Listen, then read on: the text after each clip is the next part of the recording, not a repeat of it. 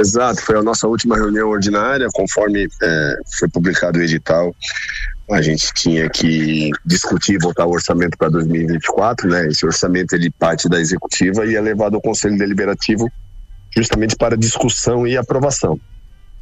Surgiram algumas dúvidas, questionamentos dos conselheiros, e o que é normal, né? Até porque fala em discussão e votação.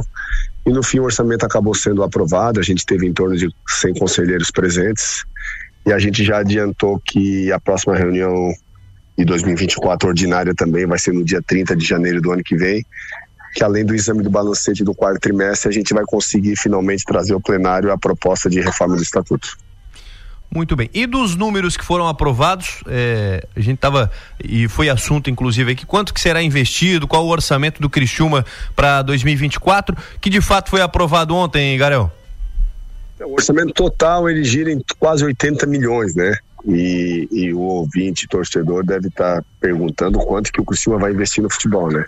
Isso. Obviamente a gente não vive só do futebol, mas o futebol é o nosso carro-chefe. Então, para o futebol vai ser algo em torno de 50 milhões. Obviamente que essa projeção, ela, ela é uma projeção, como eu disse, né? O Criciúma pode gastar um pouco mais, mas não pensa em gastar muito mais. A ideia não é fazer aventura para se manter a qualquer preço, mas eu considero um valor bem razoável, bem bacana. O Criciúma vai investir cerca de um milhão de dólares ao mês, né? Coisa inédita na história do clube.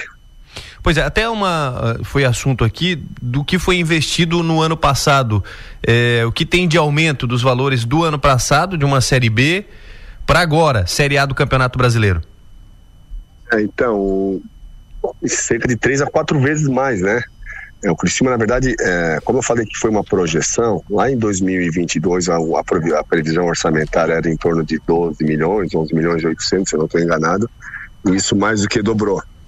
É, então o Criciúma prefere fazer uma projeção mais realista, mais com o pé no chão, mas é bem provável que consiga arrecadar mais dinheiro do que foi orçado. Pois é, aqui, é, inclusive eu tenho a tabela aqui do, do orçamento para 2024. Vocês apresentaram as receitas e as despesas. Como é que vai ficar esse número de, despesas e, re, e, receita também do clube? É bem provável que, que o Criciúma termine o ano novamente superavitário, né? Deve ter visto um número ali do ano desse ano para o ano que vem vai ser uma, é, uma, uma transferência. Agora eu não sou contador, não sei se é o termo correto, mas vai ser é, transferido um, um, fluxo de caixa positivo. Estava é, previsto em mais de 6 milhões, né? É, de dinheiro no caixa, mas como o Cristiúma é sabido, fez aquisição de ônibus, tanto a Scania, que faz o chassi do ônibus, quanto a Marco Polo, que faz a carroceria, o estofamento, etc., exigiu uma antecipação. Então, só pro, foi antecipado algo em torno de 2 milhões. Mesmo, mesmo com a compra do ônibus, ainda teve saldo positivo ao final de 2023. É, exatamente, ainda teve saldo positivo, muito também em função do, de parte do dinheiro que entrou na Liga Forte. O Criciúma fez o pagamento de empréstimos é, de investidores que foi feito lá na Série C, o Criciúma quitou toda a dívida com a prefeitura, acabou quitando também parcelamento do INSS e demais impostos. É, acho que eu falei a premiação para o acesso da Série A, né? Então, parte do dinheiro que entrou na liga foi, foi investido em ou pago conta e ainda sobrou esse 4 milhões de caixa. Muito bem. Os valores foram apresentados também? O que foi de, de premiação? Foi tudo apresentado ontem? Não, isso acabou, os conselheiros acabaram não perguntando quanto que foi a premiação total e eu confesso que eu não sei te dizer especificamente. Né? Mas o Cristina gastou perto de, de 10 milhões, não chegou a isso, né? Porque o Cristina é isso, mas foi pagando mês a mês, né?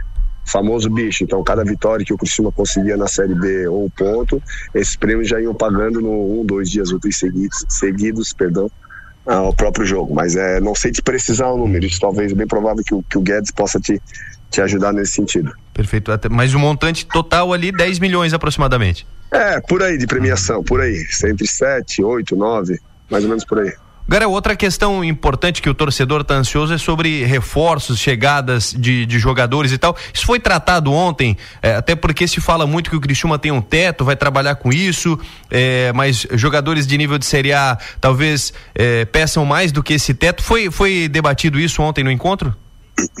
Não, por incrível que pareça, não. Como eu brinquei no começo ali que, que o torcedor quer saber só de futebol, acabaram não falando sobre reforço, né? A gente já teve o orçamento, é, não, é, não é fácil a empreitada, né? É, tu pega jogador de reserva de time de Série A que ganha 300, 350 mil.